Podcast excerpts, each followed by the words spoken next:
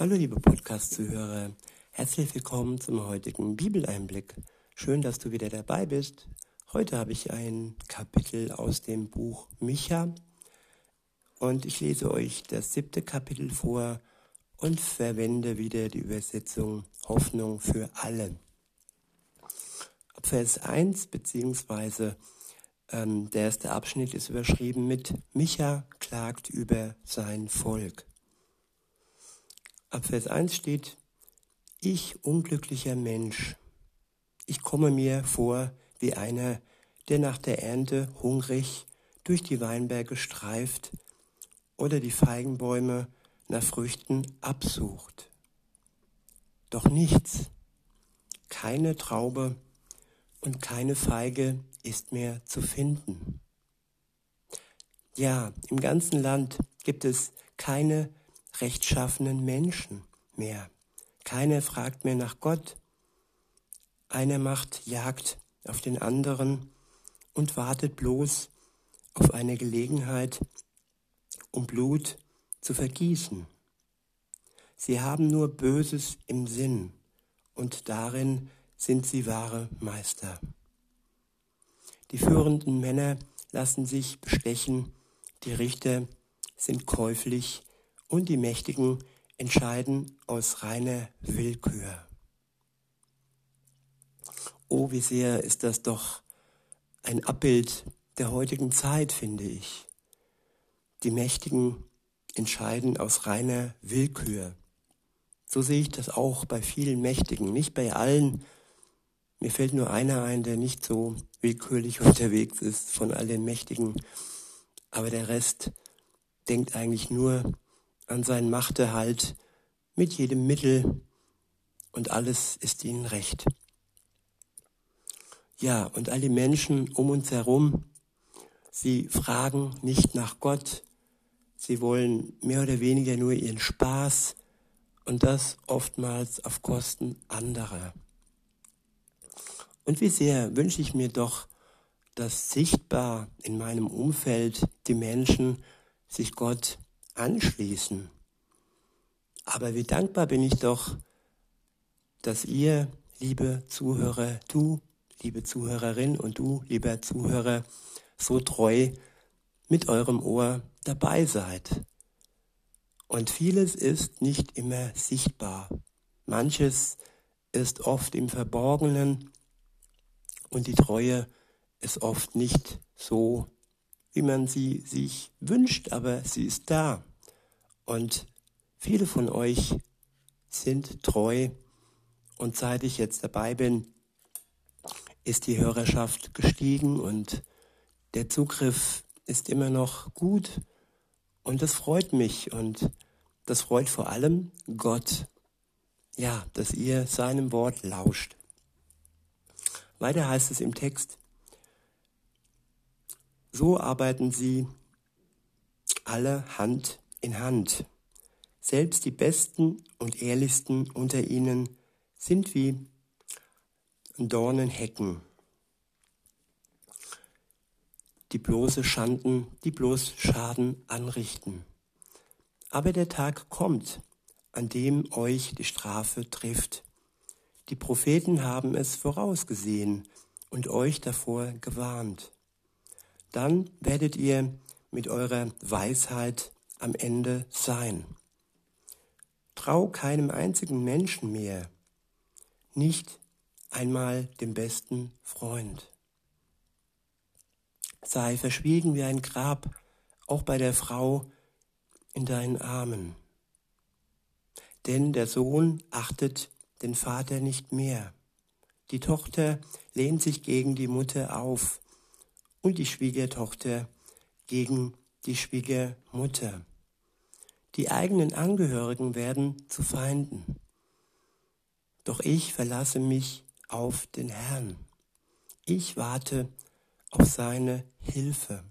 Ja, mein Gott wird mich erhören. Die Menschen, die sich auf den Herrn verlassen, welche auf seine Hilfe warten, die wird er am Ende erhören. Und ja, diese Gemeinschaft der Hoffenden, der Wartenden, die treuen Seelen, die sich Gott anschmiegen und von ihm alles erhoffen und erwarten, sie werden am Ende von ihm erhört werden. Das ist gewiss. Der nächste Abschnitt ist überschrieben mit Der Herr wird uns retten. Ab Vers 8 heißt es, Freut euch nur nicht zu früh, ihr Feinde. Wir liegen zwar am Boden, doch wir stehen wieder auf. Wir sitzen, in, wir sitzen im Finstern, aber der Herr ist unser Licht. Wir haben gegen ihn gesündigt und müssen nun seinen Zorn ertragen. Doch er wird wieder für uns eintreten und das Unrecht vergelten, das man uns angetan hat. Ich wiederhole, wir haben gegen ihn gesündigt und müssen nun seinen Zorn ertragen. Doch er wird wieder für uns eintreten und das Unrecht vergelten, das man uns angetan hat. Ja, wir alle haben gegen Gott gesündigt. Und sein Zorn ist hier wegen der Sünde, nicht wegen uns. Wir sind Geliebte. Man kann das ganz scharf trennen, die Sünde und der Mensch. Die Sünde ist von Gott verhasst, und das zu Recht, weil sie trennt uns vor Gott, von Gott. Und jeder einzelne Mensch, auch du, liebe Zuhörerin, lieber Zuhörer, wir sind geliebt, Geliebte Gottes. Die einen Geschöpfe und die anderen, ja, Familienmitglieder. Und wenn du in diese Familie gehörst, dann kann dir nichts mehr passieren. Dann hast, dann hast du den stärksten Vater, den man sich vorstellen kann. Dann ist sogar der Tod, dein Tod durch Jesus Christus besiegt. Er starb für dich und er ging in den Tod und ist auferstanden am dritten Tag. So werden auch wir auferstehen die wir an Jesus Christus glauben. Weiter heißt es, doch er wird wieder für uns eintreten und das Unrecht vergelten, das man uns angetan hat. Er führt uns von neuem hinaus ins Licht. Wir werden erleben, wie er für Recht sorgt. Ja, wir werden erleben, wie er für Recht sorgt. Es gibt unterschiedliche Ausrichtungen. Ich bin ein sehr, sehr gerechtigkeitsliebender Mensch. Und wenn irgendwas ungerecht zugeht, dann leide ich regel, regelrecht mit. Und da ist es gut zu wissen, dass Gott am Ende für Recht sorgen wird. Auch wenn man das noch nicht sehen kann im Moment. Aber das Ende wird immer mit Gott zusammen ein Happy End sein, wo er Recht, wo er für Recht sorgt. Ab Vers 10 heißt es, wenn unsere Feinde das sehen, müssen sie sich im Grund, in Grund und Boden schämen. Spöttisch riefen sie uns zu. Wo bleibt denn der Herr, euer Gott? Aber dann werden wir über sie triumphieren. Man wird sie zertreten wie Dreck auf der Straße. Das sind harte Worte, aber die Gnade Gottes ist auch unseren Feinden, steht auch unseren Feinden offen. Sie können genauso von ihm Vergebung erlangen. Insofern steht auch für sie Gottes Liebe bereit.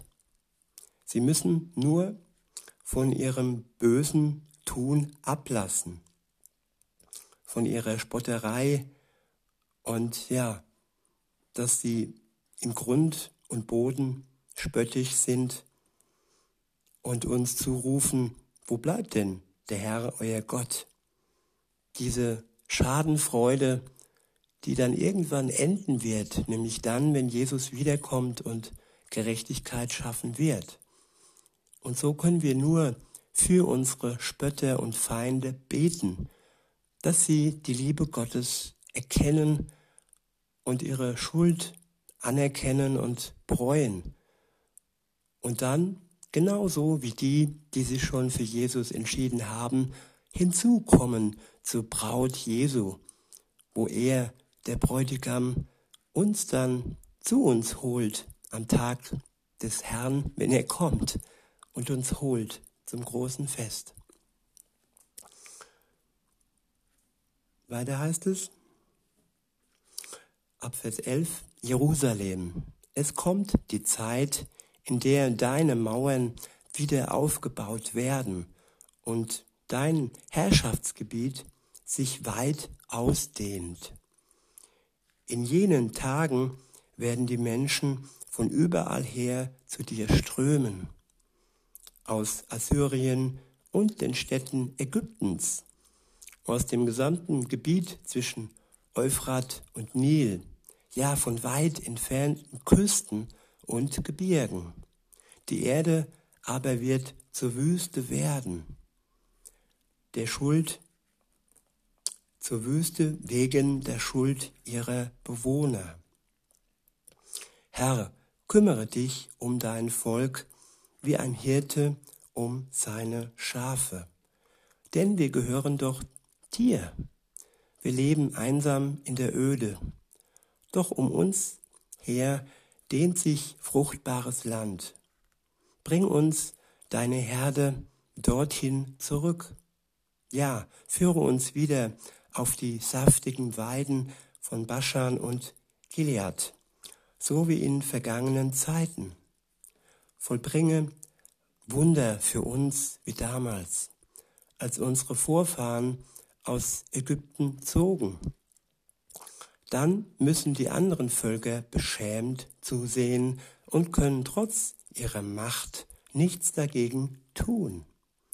Sprachlos werden sie sein, es wird ihnen Hören und Sehen vergehen. Sie sollen Staub fressen, wie Schlangen und Würmer. Zitternd vor Angst werden sie aus ihren Festungen kriechen und sich vor dir, dem Herrn, unserem Gott, beugen. Ja, vor dir werden sie sich fürchten. Wohl dem, der sich nicht vor Gott fürchten muss. Wohl dem, der sich freut, dass er wiederkommt. Und wohl dem, der dankbar ist, dass er als Freund für alle Menschen gestorben ist, damit, damit sie frei sein können von ihrer Schuld und ohne Hindernis ihrem Vater im Himmel begegnen können. Weiter heißt es, Herr, wo ist dein Gott wie du? Du vergibst denen, die von deinem Volk übrig geblieben sind, und verzeihst ihnen ihre Schuld. Du bleibst nicht für immer zornig, denn du liebst es, gnädig zu sein. Ich wiederhole, Herr, wo ist dein Gott wie du?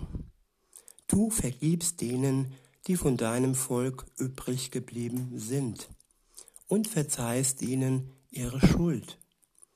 Du bleibst nicht für immer zornig, denn du liebst es, gnädig zu sein. Ja, der Herr wird wieder Erbarmen mit uns haben und unsere Schuld auslöschen. Er wirft alle unsere Sünden ins tiefste Meer. Herr, du wirst uns, den, den Nachkommen von Abraham und Jakob, deine Treue und Gnade erweisen, wie du es einst unseren Vorfahren geschworen hast. Gott wird uns unsere Treue und Gott wird uns seine Treue erweisen, wenn wir ihm ebenfalls treu bleiben. In diesem Sinne wünsche ich euch noch einen schönen Tag und sage bis denne.